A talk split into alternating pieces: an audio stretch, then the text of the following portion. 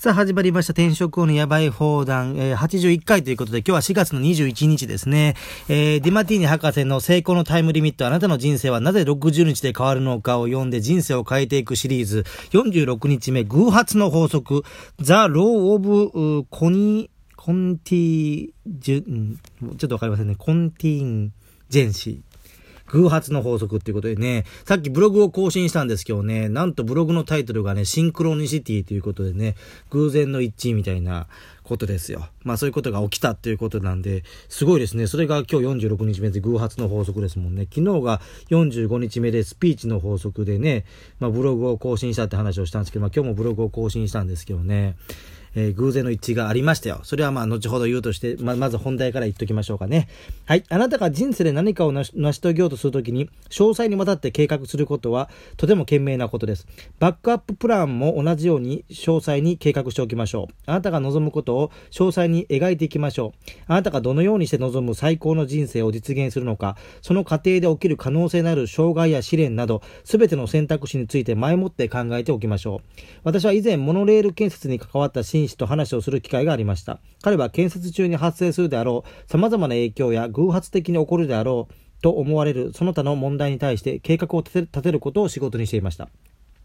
彼はモノレールが建設される予定のルートを前もって見て回り、その沿線で働く様々な会社やその沿線に住む個人宅を巡りました。そして所有地や仕事、家の近くにモノレールが建設された場合に起こり得る問題や悪影響について尋ねて回りました。彼はあらゆる情報を集め総合し、すべての問題とその解決ケースを検討しました。このようにして前もってすべてを検討し作り上げたシステムで、たとえ何が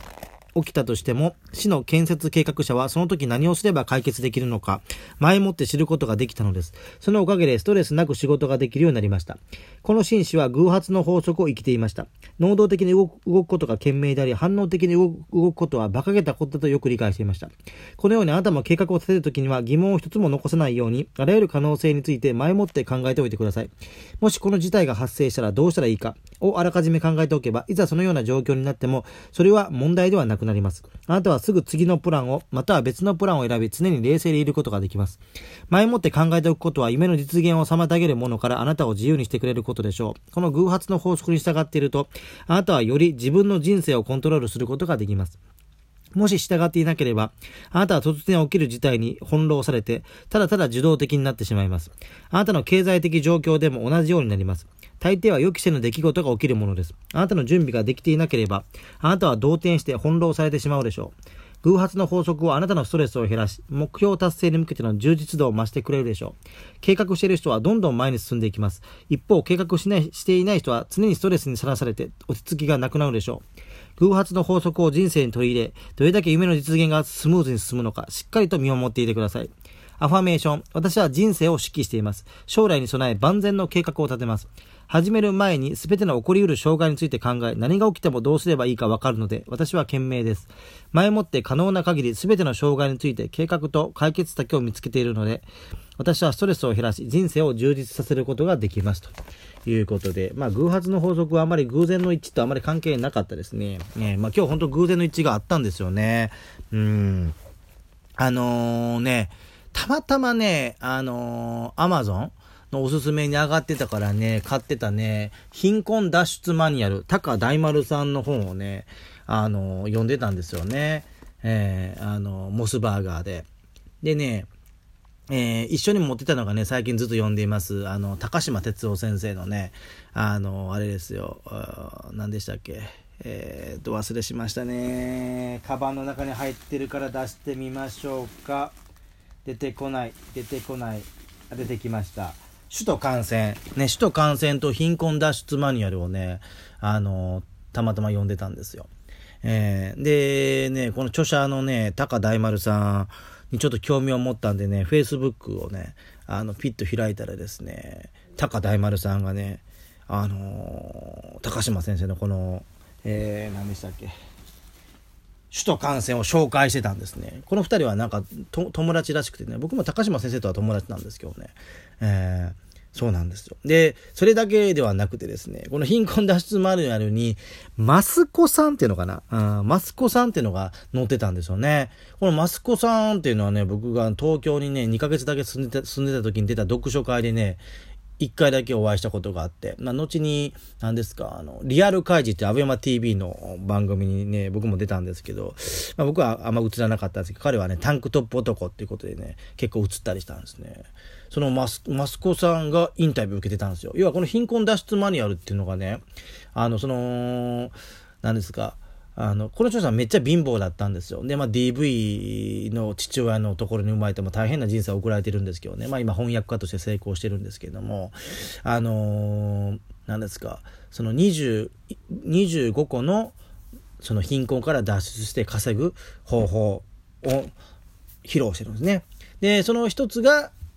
あれですね、あの、えー、知見のバイト。うん、知見のバイト。で、そのマスコさんっていうのが、あの、知見のバイトをやって、えー、なんか、世界一周旅行2回したっていう、ボ、ボ、なんピースボーとかなんかでね、世界一周旅行したっていうので、例でね、載ってたんですよね。まあ、彼とは Facebook とか Twitter で繋がってるんですけど、普段全然絡みがないんですけどね、それが載ってたんでね、ちょっと彼、彼にちょっとリップを送っといたんですけどね。うん。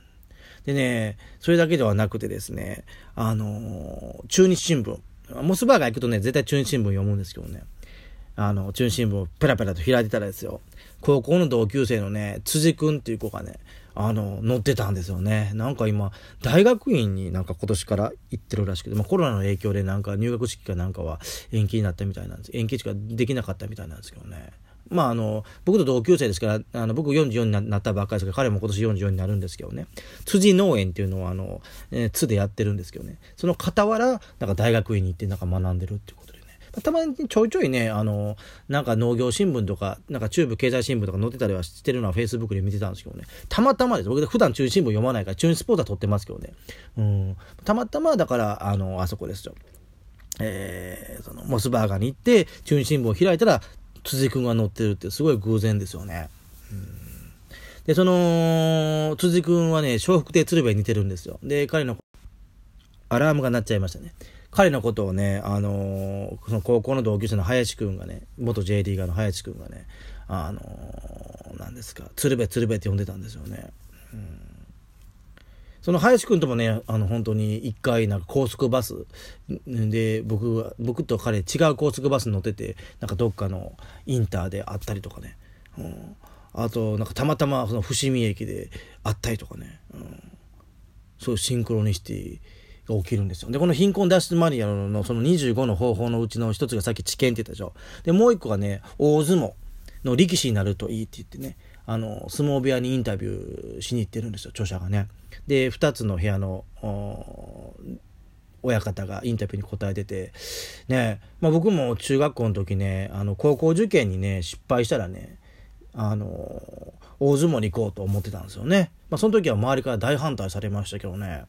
うん。まあ、この本を当時の僕が読んでた、読んでたらね、えー、押し切って大相撲張ってたかもしれないしね。で、周りの大人は反対してたんですけど、この本をその前の大人が読んだらね、あの、力士はいいんだっていうことで後押してくれたかもわかんないしね。うん、そうなんですよ。でもまあその時ね、この高校受験に失敗したりとか、あるいは成功しても大相撲の方に中卒で入ってたらね、その林くんとかね、その辻くんにはね、会ってないんですよね。うん、そうなんですよ。だから本当に人生にはね、あのすごい偶然の一致というかね。あの節目節目でねあの何ですかあの選択を選んだことでねなんか人生変わるってことは大きくありますからね。この貧困脱出マニュアルもそもそもなんかアマゾンのねなんかおすすめかなんかね上がってて買ってね全く著者のこと知らなかったんですけどね。で読んでみたらね結構いい内容だったんで、まあ、ブログに書いたっていうことでね。ちょっとこれ「報道ステーション」が始まったんで今日は12分いきませんけどね。この辺で終えたいと思いますね。また明日お会いしましょう。